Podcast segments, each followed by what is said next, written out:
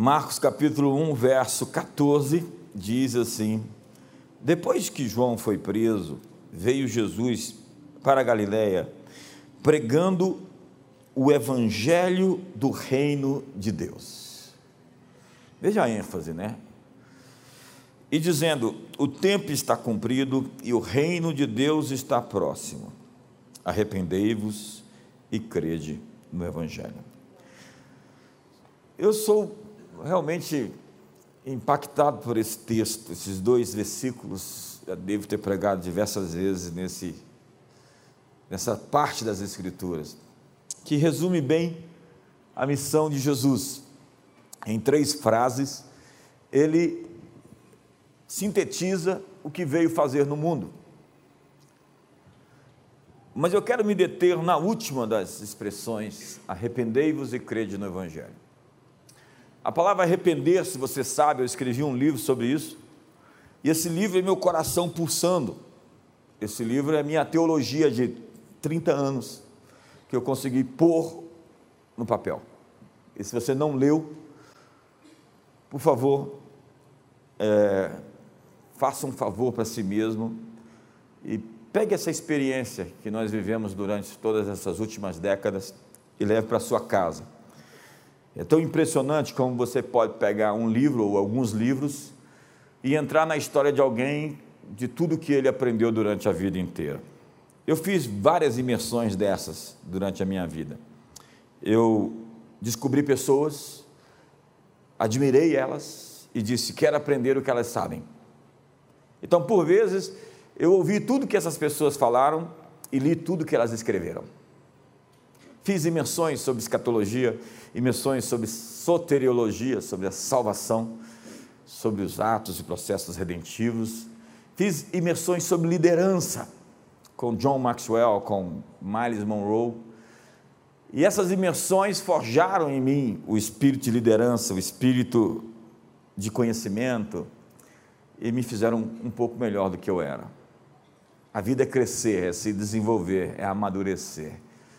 E o verdadeiro líder do amanhã é aquele que está lendo hoje. Então você precisa de uma biblioteca, você precisa dos autores certos, dos livros certos. E você precisa se apaixonar pelo conhecimento. Diz Salomão que você terá sabedoria se você a desejar como se deseja o ouro, o ouro puro, o ouro refinado, como a prata a desejares, você vai tê-la. O conhecimento, a sabedoria é uma coisa que você busca, que você deseja, que você almeja, que você aspira, que você tem paixão. E ao se apaixonar por isso, você cresce, se desenvolve e se torna então um referencial de outros. E você vai ser objeto de pesquisa. Você não vai ser só um ser na história, você vai ser historiável. As pessoas vão realmente entender que você passou no mundo e produziu um impacto e você está fazendo a diferença na vida dos outros.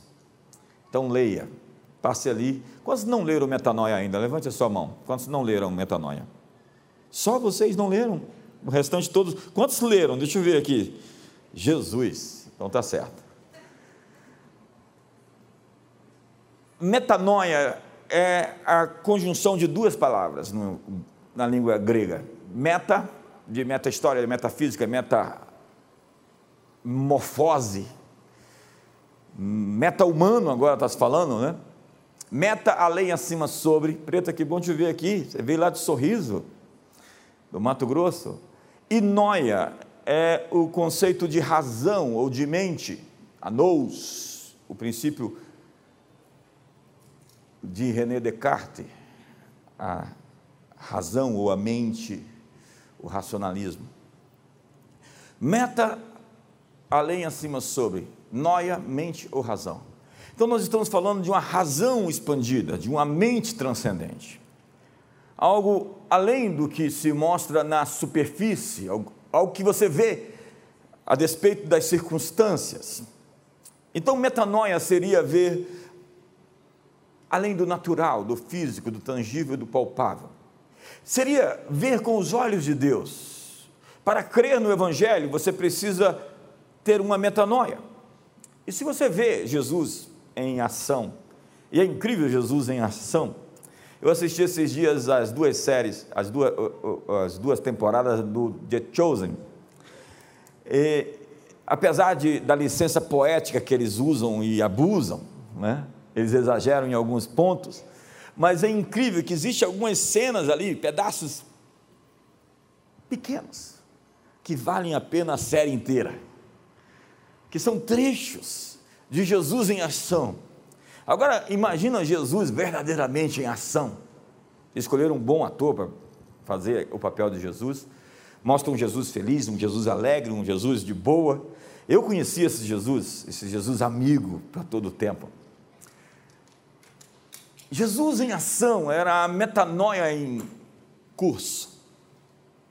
Ele nunca viu o mundo com o olhar da descrença ou o olhar do medo. Ele sempre percebeu as possibilidades. E Jesus não tirou os olhos do Pai. Nada pôde distraí-lo do seu propósito. Diz a Bíblia, em João capítulo 10, verso 37, se não faça as obras de meu Pai, não me acrediteis. Ele estava aqui na missão de alguém. Ele estava sob a autoridade de alguém. E quando você não está sob autoridade, você está em rebelião. Você não pode exercer autoridade sem estar sob autoridade. Nadab e Abiur foram fritados, numa linguagem popular, rasteira, quando quiseram oferecer fogo, este fogo estranho, porque eles não estavam sob um comando para fazer aquilo. Qualquer um que quiser fazer a vontade de Deus deve olhar para Jesus. Bill Johnson escreveu um livro agora, nós pegamos os direitos. Jesus é a teologia perfeita. Tudo que se define, ou se resume, ou se sintetiza em matéria de Deus está em Cristo. Cristo é o resplendor da glória de Deus que sustenta todo o universo pela palavra do seu poder. Felipe disse: Mostra-nos o Pai. E ele disse a Felipe: Felipe, há quanto tempo você está comigo e você não sabe que quem vê a mim vê o Pai? Cada um dos discípulos parece com alguma denominação. O Mateus definitivamente é batista. o Tomé é presbiteriano. É... perdão, perdão, perdão. É, é, incrível como a personalidade deles define classicamente aqui algumas vertentes, alguns caminhos né, que as pessoas assumem. Mas Jesus é este que tem esse olhar, essa maneira de ver as coisas. Porque algumas pessoas oram, se for a tua vontade, como se a vontade de Deus não fosse clara. Eu vejo pessoas orando para Deus expulsar demônios. Eu nunca vi Jesus pedindo para o Pai expulsar demônio nenhum, nem nenhum dos seus apóstolos. Na verdade, Jesus nunca pediu, Pai, cura essa pessoa, nenhum dos apóstolos fez a mesma oração. A oração deles era: sai dele em nome de Jesus, ou seja curado em nome de Jesus. Nós não somos mendigos, nós não somos pedintes, nós somos guerreiros. Nós estamos numa posição de autoridade para exercê-la em nome de Jesus.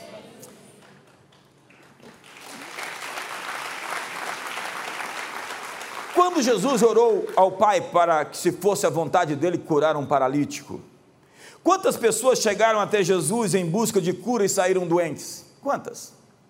Quantas tempestades Jesus abençoou? Essa aí veio de Deus, deixa ela. Quantas vezes ele se negou a fazer um milagre? Por que ele ressuscitou Lázaro dos mortos? Porque nem todos morrem no momento de Deus. Esse fatalismo estoico não é cristão. Essa ideia de que simplesmente as coisas acontecem são tudo da parte de Deus, como se fosse a vontade de Deus. Não se pode admitir que a pessoa tenha morrido pela vontade de Deus e Jesus o tenha contradito, ressuscitando, trazendo ele de volta. Nem tudo o que acontece é a vontade de Deus. Diga isso para a pessoa do seu lado. Deus está levando a culpa de muita coisa em nome da sua soberania. Sim, Ele é soberano sobre tudo, mas obviamente Ele nos deu o poder de decidir, e quando Ele tem essa ousadia de nos permitir fazer escolhas, as consequências dessas escolhas definitivamente não são a sua vontade, a expressão máxima do que Ele queria. Sim, Deus pode usar a tragédia para a sua glória, mas não significa que a sua capacidade de consertar as coisas justifique que as coisas se quebraram por sua vontade. A vontade de Deus é perfeitamente vista na pessoa de Jesus. Ninguém que veio até ele foi mandado embora. Se não faça as obras de meu Pai, não me acrediteis. Sim, existe mais de Deus para nós. Para ver com os olhos de Deus, nós precisamos mudar a nossa lógica, a nossa ótica, o nosso olhar, mudar a nossa visão. E renovação mental, rogo-vos, pois, irmãos, pelas misericórdias do Senhor, que apresenteis os vossos corpos como um sacrifício vivo, santo e agradável ao Senhor, que é o vosso culto racional. E não vos conformeis com esse século, mas transformai-vos pela renovação das vossas mentes, para que experimenteis qual seja a boa, agradável e perfeita vontade de Deus. Isso tem a ver com renovar sua mente, que é partir do modo natural para o sobrenatural. É desenvolver uma lógica de milagres onde tudo é possível. Põe a mão no ombro do seu irmão e diga para ele: tudo é possível. Paulo disse: quando eu oro no espírito, minha mente fica infrutífera. O que farei? Orarei no espírito e orarei na mente, primeiro no espírito e depois na mente. Quando Jesus repreendeu os discípulos, quando ele foi grosso, contundente, confrontador com eles, quando Pedro afundou, Jesus, depois de tê-lo salvado, disse: Por que você duvidou, Pedro? Quando eles não puderam expulsar um demônio, ele disse: Até quando estarei com vocês, essa geração incrédula e perversa? Quando eles não acalmaram a tempestade, eles estavam afundando e a tempestade estava tragando eles. E quando Jesus foi acordado para acalmar a tempestade, Jesus deu uma dura neles e disse: Vocês são homens de pequena fé. Você pode dizer, mas está justificado eles acordaram em Jesus, eles estavam morrendo. Por que, que Jesus os confrontou? Porque Deus não quer fazer tudo por nós todo o tempo. Deus não quer nos dar mamadeira e chupeta. Deus quer que nós nos viremos. Deus quer que nós sejamos solucionadores de problemas. Deus quer que nós acalmemos as tempestades. Deus quer que nós demos ordem aos demônios para que eles saiam. Deus quer que nós curemos os enfermos. Deus não quer bebês infantis. Deus quer filhos maduros.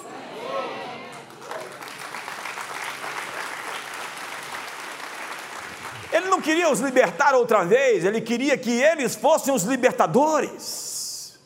Metanoia é a consciência de que todos os dias podem ser dias de colheita para nós. Em João capítulo 4, a Bíblia fala que Jesus olha para os campos e diz: Vocês dizem que faltam quatro meses para a ceifa? Vocês estão dizendo que faltam quatro meses para o milagre. Vocês estão dizendo que faltam quatro meses para a colheita? Eu digo: levante os seus olhos, erga o seu olhar, mude a sua visão, porque os campos já estão prontos, os campos já estão brancos. O que ele está dizendo é que a sua fé modifica o tempo das colheitas. O que ele está dizendo é que o seu olhar vai modificar o tempo em que você recebe as coisas. Então ele encontra Nicodemos e Nicodemos vem com uma conversa cartesiana, totalmente fechada dentro de formas, de formatos e de, for, de, de, de formas. Poderia eu voltar ao ventre da minha mãe e ela me conceber outra vez? Veja como a cabeça dele estava enfiada no helenismo, na forma grega de pensar, numa razão pura, como dizia Kant. Nicodemos, ele realmente é obtuso ele consegue perceber o mundo de uma maneira natural. E Jesus diz a ele de forma dura: sendo você mestre em Israel, você deveria saber essas coisas. Se eu vos falo de coisas terrestres e você não crê, como seria se eu vos falasse das coisas celestiais? Ele está dizendo: eu estou usando um parâmetro totalmente verificável. Eu estou falando em termos naturais. Jesus disse: O que eu tenho a dizer a vocês, vocês não suportariam, na verdade. Ele está falando sobre realidades espirituais que não têm paralelo com o mundo natural, mas agora ele está explicando Nós compreendemos coisas espirituais através de imagens naturais. Cristo está nos falando de realidades espirituais, então, que não tem um parâmetro físico. E ele está dizendo: vocês dizem que faltam quatro meses? Pois eu digo que o tempo é relativo. E você pode alcançar aquilo que levaria dez anos nesse próximo ano chamado 2023. Coisas podem acontecer no Brasil que vão avançar a nossa agenda de maneira impressionante nos próximos anos e nos colocar no topo das nações como uma nação super desenvolvida. Sabe, quando nós pensamos em Deus, nós pensamos que não há nada impossível para as suas promessas. Nós podemos dizer aos montes que eles se ergam e se lancem ao mar e assim se fará, porque tudo é possível ao que crer. Cristo está nos falando que há uma colheita em curso e que você pode estender a mão. O reino de Deus está perto, o reino de Deus está próximo. Não está falando de tempo agora, está falando de espaço. A expressão usada no texto que eu li fala sobre o rei que tinha acabado de entrar, adentrar-se à província ou à cidade. O rei está presente. Diga para o seu irmão do seu lado: o rei já está presente. Eu estou convosco todos os dias até a consumação dos séculos. Mas para ver isso, mude o seu olhar. É tudo uma questão de ponto de observação, de ponto de vista. Quando eu vou em Israel, eu gosto de ir Mispá. Mispá é onde ficava a casa de Samuel, o profeta. Diz que ele está enterrado ali, mas não é ele. Na verdade, existem uns lugares em Israel que o pessoal fala: esse aqui é o túmulo de Lázaro. Eu falei: conta outra. Depois de dois mil anos, vocês acharam o túmulo de Lázaro para vender as bugigangas de vocês aqui na porta e chamar os turistas para cá. Obviamente que tem lugares em Israel que dá para se identificar e cada uma das suas ocupações, você sabe quando a arquitetura é cruzada ou quando ela é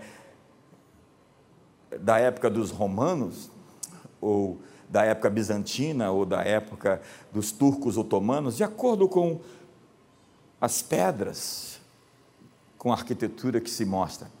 Mas montanhas, vales, estão ali e, e não mudaram. E quando Santa Helena foi ali marcar os territórios onde aconteceram os milagres, ela foi três séculos depois por uma tradição oral. Em alguns lugares ela eh, definitivamente errou o que acontece, ou o que aconteceu exatamente ali. E para ver de fato o que acontece, nós precisamos do olhar certo, da visão certa, da percepção certa. Lá em Mispá, você vê, eu acho que foi ali que Davi viu o Salmo 100 e 25, como em volta de Jerusalém estão os montes, assim o Senhor em volta do seu povo, porque ali você vê todos os montes da Judéia, é como ali, é, em cima do, da Galiléia, onde existe uma montanha, onde você observa toda a sua paisagem, esse lugar onde você tem o overview, a visão panorâmica. Eu tenho uma crise com alguns teólogos, com alguns pastores, com alguns pregadores. Eles têm uma percepção limitada da realidade e eles pregam aquilo como se aquilo fosse a palavra final sobre o assunto.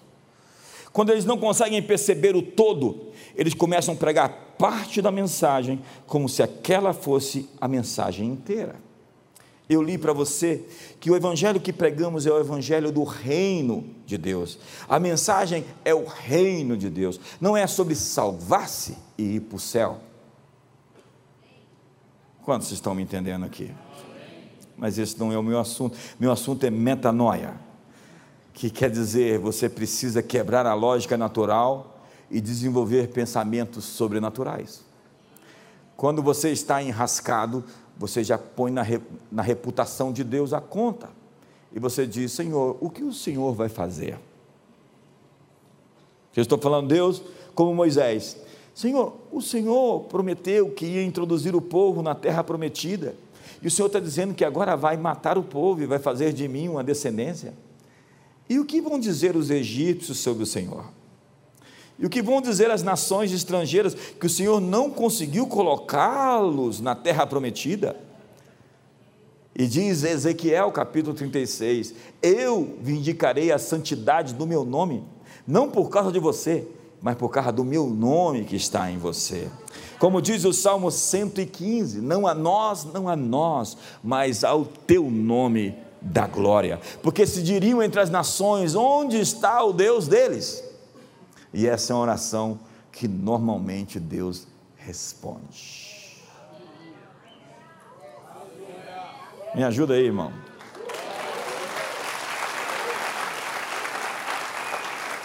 Para Jesus, você está esperando por uma estação que você pode adiantar se você não hesitar em crer. Para Jesus, todos os dias são dias de colheita. Portanto, levante os seus olhos Mude o seu olhar, você está vendo com o ponto de vista errado. Você está vendo sobre a negatividade, você está vendo sobre os meios de comunicação, sobre a mídia, você está sendo enviesado. Levante o seu olhar e veja: existe um horizonte lá na frente, onde Deus está pintando um quadro lindo e maravilhoso para você, para sua família, para essa grande nação chamada Brasil. Acredite, simplesmente creia. Levantar os olhos significa desafiar as fronteiras naturais. Erguer seus olhos significa ver a ordem natural ser suplantada por uma ordem superior. O mundo de Deus invadiu o nosso mundo quando Cristo encarnou. Não é que os princípios da colheita não sejam verdadeiros, mas que uma lei superior está vindo, fazendo com que o que levava anos, meses, pode levar semanas e dias para acontecer. Observe a revelação de Amós capítulo 9: Eis que vem dias, diz o Senhor, em que o que lavra segue logo ao que ceifa, e o que pisa as uvas ao que lança a semente, os montes destilarão mosto, e os outeiros se derreterão. Ele está falando, o ciclo germinal está acelerado, algo está acontecendo em uma outra normalidade. Deus está acelerando o tempo. Existe um tempo, eu li aqui, o tempo está cumprido. Existe um tempo, existe um momento onde Deus intervém na sua família. Existe um tempo onde Deus intervém na sua história. Existe um tempo onde Deus intervém no Brasil. Existe um tempo onde Deus intervém no planeta Terra. Me ajuda aí! Empurra seu irmão e fala: existe um tempo. Não, empurra o irmão do outro lado, vê se ele está querendo. Pode empurrar, está liberado, tá, é permitido. Se ele tiver de cara feia, fala para ele: existe um tempo para você mudar de cara feia. Como o que lavra fica diante do que colhe? Como? Os estágios da colheita não são mais os mesmos conhecidos, estações se sobrepondo. O campo está crescendo ao mesmo tempo em que está sendo colhido e plantado. Dê um sorriso para o seu irmão e diga: erga os seus olhos. Não, não, assim, falando boas novas, diga para ele assim: levante o seu olhar você sabe por que você está deprimido, oprimido, descrente? Porque os seus olhos não estão vendo as coisas como deveriam ver. Você não está tendo as percepções do que Deus está fazendo. Deus está trabalhando por aqueles que nele esperam. Quantos esperam em Deus aqui hoje? Me ajuda!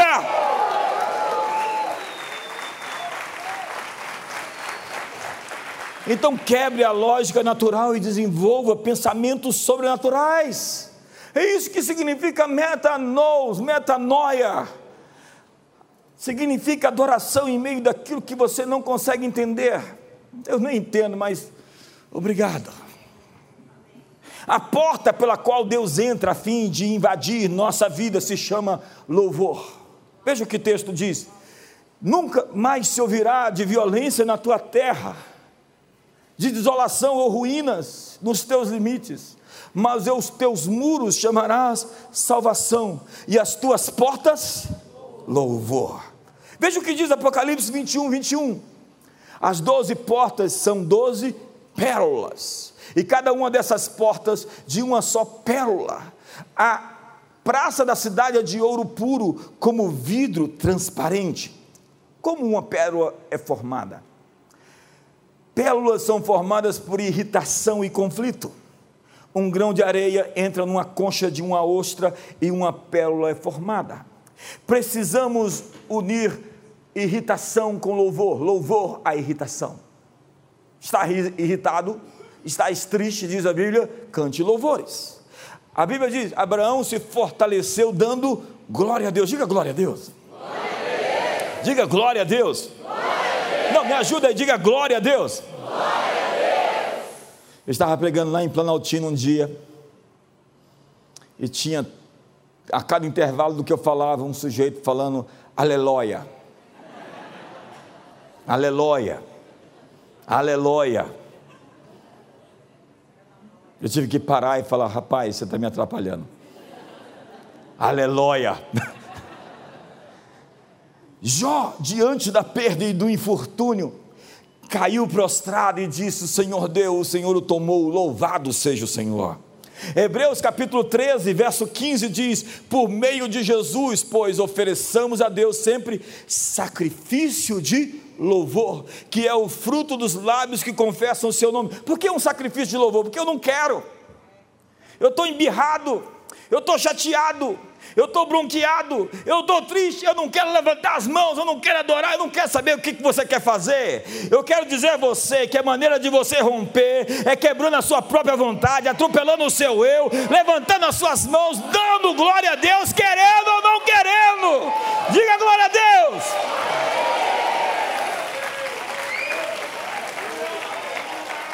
Eu tenho que ser sincero com os meus sentimentos. Tem não? Seus sentimentos são mentirosos, seus sentimentos enganosos ao coração e desesperadamente corrupto. Você não tem que ser fiel às suas emoções, elas estão mentindo para você. Diga às suas emoções como elas vão se comportar. Diga o fraco. Eu sou forte. Não está forte, não, irmão. Diga o fraco. Eu sou forte. Chega em casa hoje, feche a porta com a mulher dentro do quarto e diga para ela. Boa noite, senhora. Sacrifício de louvor é declarar a fidelidade de Deus antes de receber uma resposta em meia aflição, em meia angústia, quando tudo parece sem esperança eu não entendo, eu não sei, mas eu te louvo, eu te adoro, eu te celebro. O Senhor me faz andar nas maiores alturas, ainda que a figueira não floresça, não haja fruto na vide, o produto da oliveira minta, os rebanhos sejam arrebatados do aprisco. Todavia eu me alegro no Senhor e exulto no Deus da minha salvação. Aos teus muros chamará salvação e às tuas portas louvor. Entrai no seu santuário com ações de graça nos, em seus atos com hinos de louvor, em meio a conflitos e incertezas, nós adoramos nesse momento e forma-se uma porta. Uma entrada por onde o Rei da Glória vai invadir a nossa situação. A porta que você abre para Deus chegar e entrar nos lugares de conflito se chama louvor.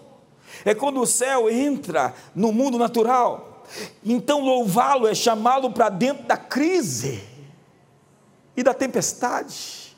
Está tudo muito ruim. Vamos convidar Deus a vir, já que o Salmo 22, verso 3 diz: Contudo, tu és santo, entronizado entre os louvores de Israel. Então, quando você o adora, vamos fazer uma semana de adoração essa semana? Vamos fazer. Olha, está melhorando, está melhorando. Vai, até o final fica melhor. Os louvores trazem o livramento, a salvação, o escape, a porta de saída. Louvar a Deus é colocar-se acima das circunstâncias para um lugar de confiança. Você sai do trono e deixa Deus no trono. A dúvida sai do trono, o medo sai do trono, os sentimentos saem do trono e Deus se põe no trono. A adoração te coloca no lugar de fé. Você não pode ver nenhuma saída, você pode não ter nenhuma resposta, mas crie uma porta de adoração a Deus. Levante a sua voz e cante louvores, desafinado ou não, cante louvores. Em Êxodo capítulo 33, o Senhor disse para Moisés: Moisés, eu não vou com vocês para a terra prometida, eu vou enviar um anjo à sua frente. E Moisés disse: Eu não vou para a terra prometida sem o Senhor. Sem a tua presença, eu não irei. Moisés disse que a comunhão com Deus é mais importante do que as suas bênçãos. O seu rosto é mais importante do que as suas mãos. Então, há um desejo profundo da sua presença. Conforme o Salmo 27, ao meu coração me ocorre: buscai a minha presença, buscarei, pois, Senhor, a tua presença. É como diz Êxodo capítulo 3, verso 3, que Moisés viu a sarça e correu até ela e disse: Vou ver isso de perto. Ele disse: Irei para lá e verei. E a palavra é como desligar, que é sair do seu curso de ação que você planejou para responder a um impulso celestial. Olhe para mim.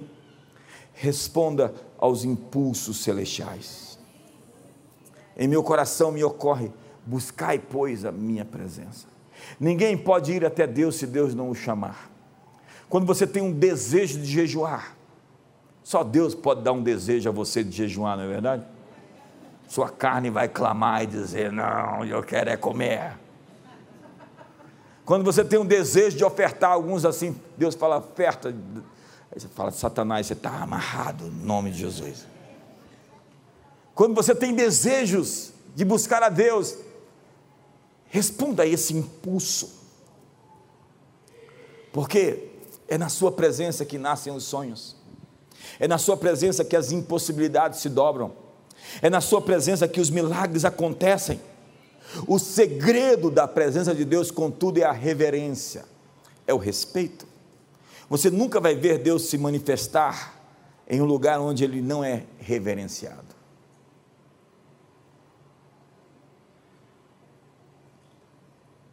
Na verdade, Deus não aparece onde se precisa, se necessita dele. Algumas pessoas estão questionando por que, que Deus não socorre determinado país ou determinado ambiente, determinada pessoa. Deus se manifesta onde Ele é esperado, onde Ele é desejado, onde Ele é adorado, onde Ele é invocado, onde Ele é esperado, onde Ele é invocado, onde Ele é adorado, onde o Seu nome é louvado. Quantos têm fome e sede aqui de Deus hoje? Ele não se aproxima de um ambiente onde não é honrado. No Salmo 89 diz: Deus é sobre modo tremendo na Assembleia dos Santos e temível sobre todos os que o rodeiam. Agora, a primeira vez que a palavra adoração aparece na Bíblia, não tem bateria, não tem teclado, não tem cânticos, não tem sons, não tem música. Veja o texto, Gênesis 22. Ao terceiro dia, erguendo Abraão os olhos, viu o lugar de longe. Então disse aos seus servos: Esperai aqui com o jumento, e eu, o rapaz, iremos até lá. Havendo adorado, voltaremos para junto de vós. Abraão não cantou nenhuma canção. Abraão não emitiu nenhum som. Abraão foi sacrificar o seu filho Isaque. E aquilo foi chamado de adoração. Sacrifícios são a verdadeira adoração que prestamos diante do Senhor. Agora, minha pergunta: qual a sua ênfase? Metanoia é um olhar. E há pessoas com uma ênfase tão tenebrosa nos seus corações. Elas conseguem ver o diabo, Satanás, a besta, o anticristo, o falso profeta, o grande reset, o non, nova ordem mundial. que mais? Elas estão tão impregnadas dessas coisas que parece que nós estamos perdendo. Parece que nós estamos fritos, parece que o mundo acabou. Nós falamos tanto da marca da besta, mas nunca falamos da marca do cordeiro. E ambos os textos estão na Bíblia. Em Apocalipse capítulo 13, fala da marca da besta. Mas em Apocalipse capítulo 7, fala da marca de Jesus. E depois, vi quatro anjos em pé nos quatro cantos da terra, conservando seguros os quatro ventos da terra, para que nenhum vento soprasse sobre a terra, nem sobre o mar, nem sobre árvore alguma. Vi outro anjo que subia do, sol, do nascente do sol, tendo o selo do Deus vivo, e clamou em grande voz aos quatro anjos, aqueles aos quais fora dado fazer dano à terra e ao mar, dizendo: Não danifiqueis nem a terra, nem o mar, nem as árvores, até selarmos na fronte os servos do nosso Deus. Diga para o seu irmão: Deus colocou uma marca em você. Põe a mão no ombro dele e diga: Você está selado para uma vida abundante. Diga para ele: Você está selado para os livramentos de Deus. E a marca na testa, acredite, é a marca nos pensamentos. Eu realmente não acredito que nada é absolutamente literal. Eu acredito que marcar a testa é marcar seus pensamentos, é marcar suas ideias, é ter um selo no seu sistema de crenças. Como diz o salmista no Salmo 16: Bendirei ao Senhor que me deu conselhos, meu coração também me ensina à noite, não serei abalado. Verso 9: Alegra-se, pois, o meu coração e o meu espírito exulta, até o meu corpo repousará seguro pois não deixarás a minha alma na morte, nem permitirás que o teu santo veja a corrupção. Verso 11. Tu me farás ver caminho, os caminhos da vida. Na tua presença, a plenitude de alegria. Na tua destra, delícias perpetuamente. Davi está dizendo: Eu pus o Senhor diante de mim. Ele estabeleceu Deus diante dele, reconhecendo a sua presença. Já que nós não podemos imaginar um lugar onde Deus não está, nós podemos muito bem imaginá-lo conosco aqui. E quando você for dormir, você pode imaginar que Deus está lá no seu quarto ao invés do bicho-papão, da assombração, que tão insidiosamente você foi feito acreditar quando era criança. Não, quem está do seu lado ali não é o lobo mau, não é o Nosferatus, não é o vampiro, não é o anticristo, não é a besta, não é o monstro, não é o dragão, é o Todo-Poderoso que promete a você que à noite vai ensinar lições a você, vai fazer downloads ao seu espírito, vai te dar visões e profecias. Quando você tem essa intensidade da consciência da presença de Deus ao seu lado, como salmista, você não vai ver Davi fazendo esses discursos, ele vai dizer: ainda que eu passasse pelo vale da sombra da morte, eu não temeria, por quê? Porque Deus está presente comigo, Deus está do meu lado como um poderoso guerreiro, o Senhor está entre aqueles que me ajudam. Ver não é a finalidade da nossa adoração, mas é um subproduto dela. Uma das visões mais lindas que eu tive na minha vida foi no momento de intensa adoração.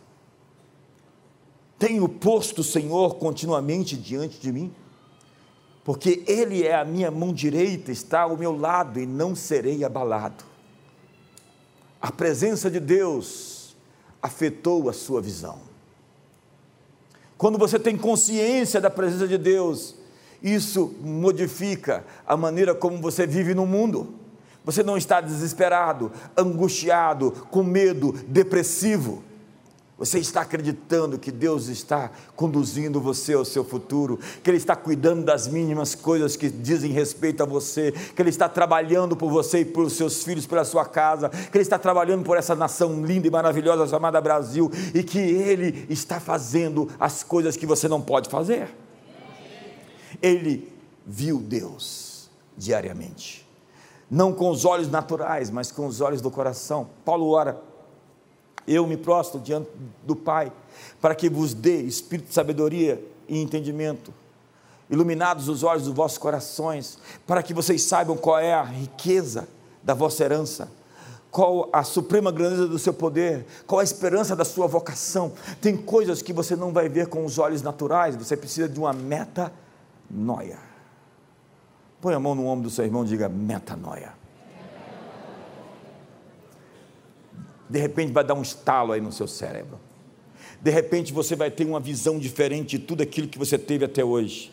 De repente você vai romper com o espírito de miséria e de falta que você fica planejando como vai ficar sem nada um dia na vida? Ei, de repente vai vir o estalo do Senhor, que é o seu pastor, e nada te faltará. Deus cuida dos seus como um pai. Se um pai humano dá ao seu filho um pão quando ele lhe pede um peixe, um, um pão e não uma pedra, dá-lhe um peixe ao invés de um escorpião. Imagine o nosso Pai celestial o que fará por nós quando nós crermos nele. E por último, é preciso discernir a realidade secundária da realidade primária.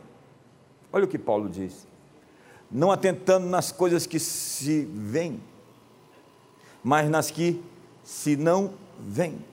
Porque as que se veem são temporais e as que se não veem são eternas.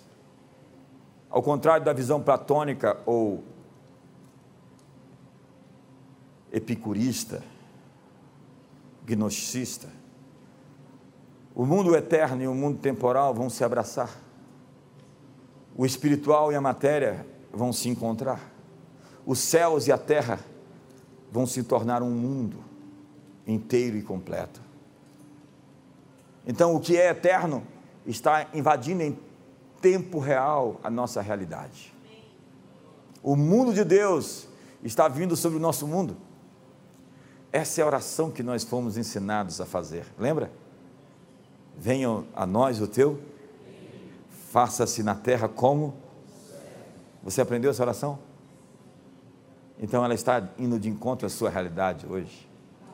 Ei, o céu está se encontrando com a sua conta corrente, com o seu trabalho, com seus filhos, está se encontrando com a sua casa. Espere encontrar anjos, trombar com um anjo e falar: Oh, que bom te ver Espere ter acesso às realidades do seu Pai. A Bíblia diz que os fariseus tinham os olhos prontos para perceber o visível, mas eles eram tão cartesianos, tão helenizados, assim como os saduceus, que eles não conseguiram ver os sinais dos tempos. E Jesus lhes deu uma bronca. Vocês sabem reconhecer os sinais quando sopra o vento sul, vocês dizem que vai ter calor, e assim acontece. Vocês sabem interpretar o aspecto da terra e do céu, entretanto, não sabeis discernir os tempos. Discernir os tempos. Foi Daniel quem disse: os sábios entenderão. A, des, a descrença, ela honra a esfera natural. E ela tem fé naquilo que é inferior porque ela está presa numa lógica absolutamente quadrada, enviesada. Mas a fé é a certeza das coisas que se esperam e a convicção dos fatos que não se veem. Você não vê para crer, você está crendo e você vai ver. Romanos nos diz que Paulo fala sobre a ressurreição de Jesus. E a ressurreição foi o tema que os apóstolos sempre lembraram. Romanos também nos fala que se você acreditar, a palavra está bem perto de ti, na tua boca e no teu coração. Se com tua boca confessares a Jesus como Senhor e em teu coração crer que Ele ressuscitou dentre os mortos, serás salvo. A nossa vida seria um desperdício diz o apóstolo. Se a nossa esperança se resume somente a essa vida, somos os mais infelizes de todos os homens. O Evangelho é uma coisa sobrenatural. Abra as Escrituras e você vai ver a gravidade se relativizar. os demônios sendo expulsos, as doenças saindo dos corpos, mortos ressuscitando. A cada página, leia o Evangelho de Marcos. Todas as páginas, milagres após milagres. Jesus inseriu os discípulos em uma imersão, onde ele multiplicou cinco pães e dois peixes, alimentou cinco mil e sobraram doze cestos. No segundo milagre, ele pegou sete pães, alguns peixinhos, alimentou quatro mil e sobraram sete cestos. Com mais pães, ele alimentou menos gente. Isso é absolutamente intencional. Para dizer a sua matemática não é a minha matemática. Os seus números não são os meus números. Os meus pensamentos não são os seus pensamentos, assim como os céus são mais altos do que a terra. Você precisa de uma meta além, acima, sobre noia, uma razão que se expande, que se estende. Você fica resumindo os caminhos onde Deus pode fazer. Deus tem milhares de formas de alcançar você com os milagres que Ele pretendeu para você. Não é um só modo, um só caminho, uma só pessoa. Muitas pessoas podem te abençoar, elas são canais por onde a bênção pode vir, mas você tem uma fonte, e essa fonte é inesgotável, essa fonte nunca falha. Se segundo a sua riqueza em glória em Cristo Jesus, Ele vai suprir cada uma das suas necessidades. Deus tem milhares de maneiras de fazer o que nos prometeu, porque Ele não está preso às circunstâncias. Na verdade, Ele modifica todas elas ao seu bel prazer, a fim de nos abençoar. Nós precisamos erguer o nosso olhar. Hoje é o dia de pensar nas coisas lá do alto, onde Cristo habita. Ter os céus como um parâmetro. A palavra do reino de Deus é metanoia. É a fé que enxerga, que crê com o coração, que tem uma visão. Deus, na pessoa de Jesus, trouxe o seu reino, mas ele deixou o seu reino invisível. Se disserem que está ali ou acolá, não creia, porque o reino de Deus está no meio de vocês. A fé é capaz de trazer a realidade do céu para a nossa realidade, porque nós não andamos por vista, nós andamos por fé. Nós combatemos o bom combate da fé. Essa é a nossa vitória que vence o mundo, a nossa fé. Ei, não reclame das suas circunstâncias, reclame do seu sistema de crenças reclame do seu olhar, reclame da sua visão. Quando todas essas coisas acontecerem, levante a sua cabeça, olhe para cima. Não se circunstancie, não se contingencie, não se fique preso à realidade natural. Elas são como que paredes que se movem quando você acredita. E elas estão mudando agora. Se você acreditar, Deus está fazendo hoje. E a sua colheita, que era para o ano que vem, pode vir esse ano ainda. Eu tenho que terminar. Ah, nada, tenho que terminar.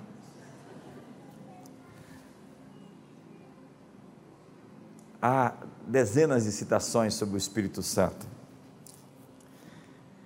que mostra o espírito de sabedoria, entendimento, fortaleza, conselho, conhecimento, temor do Senhor, espírito de graça, de súplicas, espírito de poder, de moderação, de amor. Há dezenas de citações que mostram a operação do Espírito Santo em cada situação. É um espírito, o mesmo espírito com várias manifestações. Porque a unção não é um estado, ela é uma pessoa. E o diabo odeia a unção. O anticristo é o anti-unção. Cristo é o ungido. O diabo odeia todos aqueles que são verdadeiramente ungidos. E ele não persegue pessoas, ele persegue a unção. Quando ele perseguiu Elias, é porque Elias estava sob um manto, sob uma unção. E é com a unção que vamos quebrar o jugo. Não é pela força da carne, não é pelo braço carnal, não é pela sabedoria humana o que nós temos que fazer é mediante o Espírito Santo. O Espírito Santo nos capacita a fazer coisas que nós não poderíamos fazer pelo nosso próprio braço, porque nós nos tornamos efetivos Jesus disse: Você não é desse mundo. Diga para o seu irmão bem que eu sabia. Nós estamos aqui representando um outro mundo. Há homens terrenos e homens celestiais. Nós representamos o céu na terra aqui. O Espírito e a noiva dizem: Vem. E se alguém tem sede, venha até mim e beba. Porque se alguém crê em mim, como dizem as Escrituras, do seu interior fluirão rios de água viva.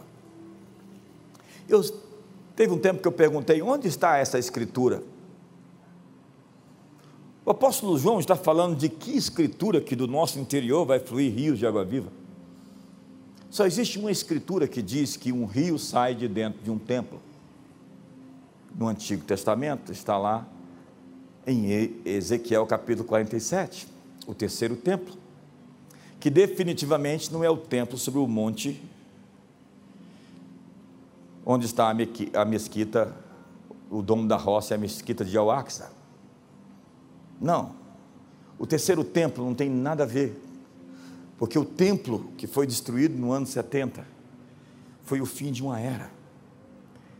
E Deus agora habita em corações humanos, de pedras vivas. Vós sois o santuário do Deus vivente. Como diz: habitarei no meio deles, eles serão o meu povo e eu serei o seu Deus.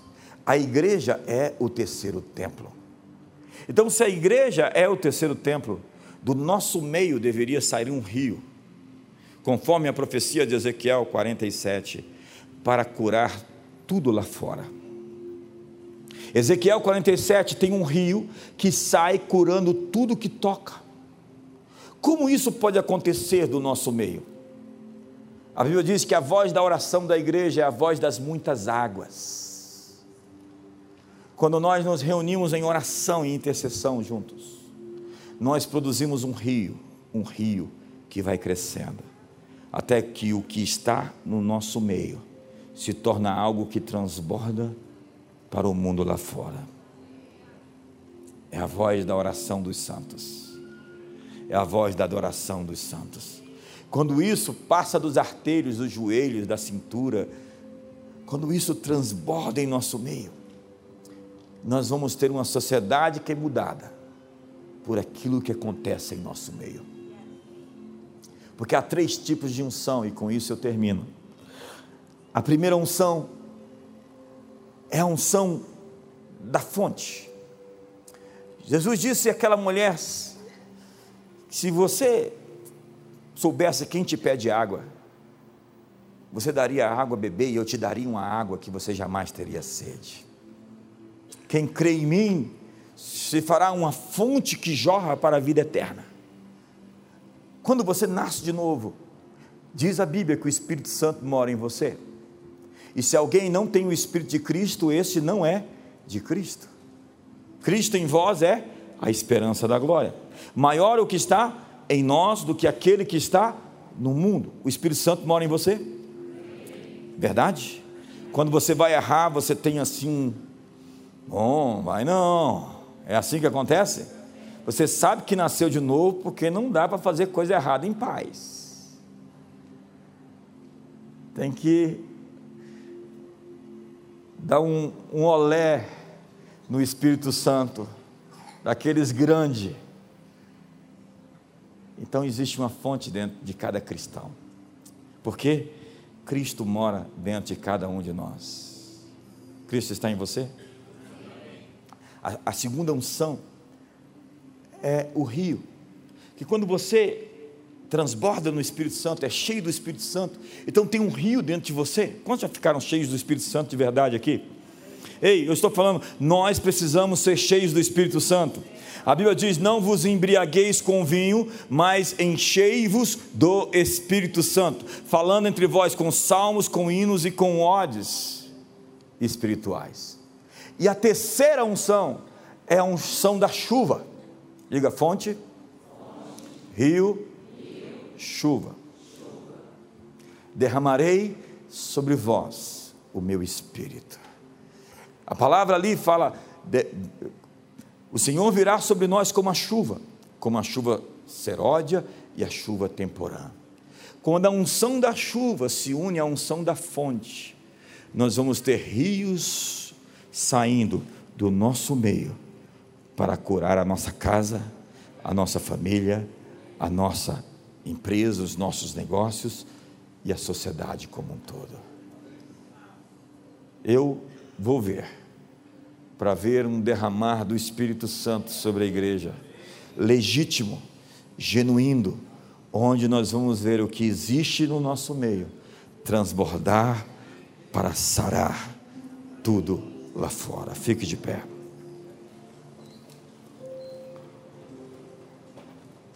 Se alguém tem sede, venha a mim e beba. Quantos têm sede de Deus? Se você não tem sede, você sabe o que, que acontece? Você está preenchido de outras coisas, de entretenimento barato, de bebida, de álcool, de cerveja, de pornografia. Você arrumou um substituto, você arrumou coisas que endurecem você. A maneira de Deus se manifestar é pela fome. Quanto mais fome, mais saciado você vai ser. Quanto mais desejo de encontrá-lo, mais você vai de fato encontrá-lo. Há 30 anos atrás eu estava entrando numa instituição de ensino, ouvindo um cara que estava dizendo: se Deus não, me, não se manifestar para mim, eu vou desviar. E eu pensei comigo: prepara para desviar, porque ele não vai aparecer. Não é assim que funciona. E eu pensei comigo: ele acabou de aparecer para mim essa noite. Mas por quê? Porque eu tenho tanta fome dele, que eu deixei comida, bebida e diversão. E emagreci vários quilos. E na época eu era um saco de osso, com os meus 58 quilos. Quando você tem fome de Deus, a Bíblia diz: buscar-me-eis e me encontrareis, quando me buscardes de todo o vosso coração. Quantos querem encontrar Deus? Feche seus olhos. Feche seus olhos. Feche seus olhos. Você consegue? O que precisamos fazer, não podemos fazer na nossa força eu vejo tantos crentes carnais agindo no braço. O que precisamos fazer? Precisamos do Espírito Santo. Precisamos da força de Deus. A nossa primeira missão é a intercessão. E quando essa intercessão transborda no nosso meio, você vai ver o que vai acontecer. Então hoje eu vou te dar alguns minutos para que você invoque o seu nome, para que você ore com o coração aberto, para que você clame. Diz a Bíblia: não andeis ansiosos por coisa alguma. Antes, sejam conhecidas de Deus as vossas orações, pela petição, pela súplica com ações de graças. Não é suficiente orar, mas orar fervorosamente. A Bíblia diz que a igreja de Atos orava com fervor e as paredes tremiam. Nós queremos um derramar do Espírito Santo esses dias. E o quanto temos vontade que isso aconteça o quanto temos vontade que Deus se manifeste, que Deus apareça.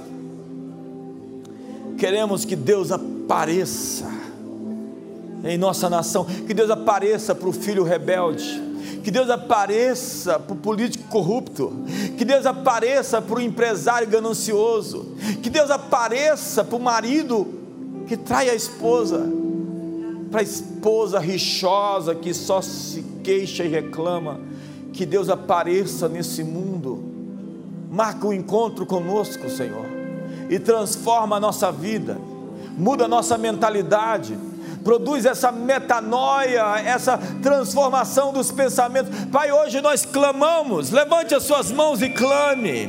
Busque-o com todo o seu coração, com toda a sua alma, com todo o seu entendimento, com todas as suas forças. Simplesmente invoque o nome do Senhor, porque todo aquele que invocar o seu nome será salvo. Clame a Ele. Você está seco, você está estéril, talvez. É hora de colocar o Espírito da tua vida. Você está levando na força do braço, tentando fazer na sua própria força. Não é por força nem por violência, mas pelo meu espírito. Ai do homem que confia no homem e faz do braço carnal a sua força. Bendito o homem que confia no Senhor e cuja esperança é o Senhor. Cristo em você é a esperança da glória. Deixe que o Espírito Santo transborde dentro de você. Deixe que a glória de Deus cresça e aumente mente, deixe que o poder do Espírito Santo assuma o controle, deixe que ele te visite essa noite. Simplesmente se renda, simplesmente se abra, simplesmente se ponha como resposta. Eu tenho duas palavras para te entregar ainda essa noite.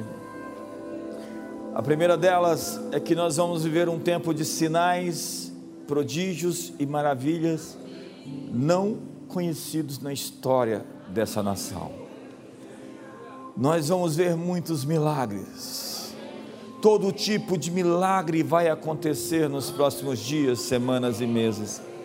Prepare-se para ver uma nuvem de sinais, de curas, de milagres sobre a nação brasileira, sobre as igrejas no Brasil sobre o seu ministério pessoal, sobre a sua família, sobre as suas finanças, sobre o seu corpo, sobre a sua alma. Milagres estão para acontecer. E a segunda palavra é um desafio. Nós estamos em oração e jejum. E eu quero desafiar você por três dias essa semana para dedicar-se em jejum e oração toda semana, mas especialmente quarta, quinta e sexta. Queremos realmente levantar um altar diante de Deus, pelos livramentos, pelo socorro, pelas respostas que buscamos dos céus, não por força nem por violência, pelo meu espírito. A unção despedaça o jugo. E hoje nós queremos invocar o Espírito Santo sobre nós nesses dias e sobre todos aqueles que vão dedicar o seu tempo em oração e jejum pelas suas vidas, pela nação brasileira. Nós hoje, Senhor, estamos aqui juntos, unidos em um propósito. Queremos ver os teus livramentos. Queremos abrir uma porta chamada louvor para que o Senhor venha invadir as nossas circunstâncias, para que o Senhor venha poderosamente, como chuva, e derrame o teu espírito, e que os jovens tenham visões, que os velhos sonhem, que os filhos profetizem sobre os servos e sobre as servas. Derrama o teu espírito. Queremos ver grandes sinais, prodígios, maravilhas. Abençoamos esse povo, abençoamos a igreja no Brasil e abençoamos a pátria chamada Terra de Veracruz, Terra de Santa Cruz, Terra Brasilis. Que o amor de Deus, a graça de Jesus, e a comunhão do Espírito Santo seja sobre a sua vida. Você vive pela fé, não por vista, não por emoções, por circunstâncias, e a fé chama a existência as coisas que não existem como que se já existissem. Abraão se fortaleceu dando glória a Deus. levante-se, resplandece, porque vem a tua luz e a glória do Senhor está nascendo sobre ti. Uma ótima noite, uma ótima semana. Deus abençoe.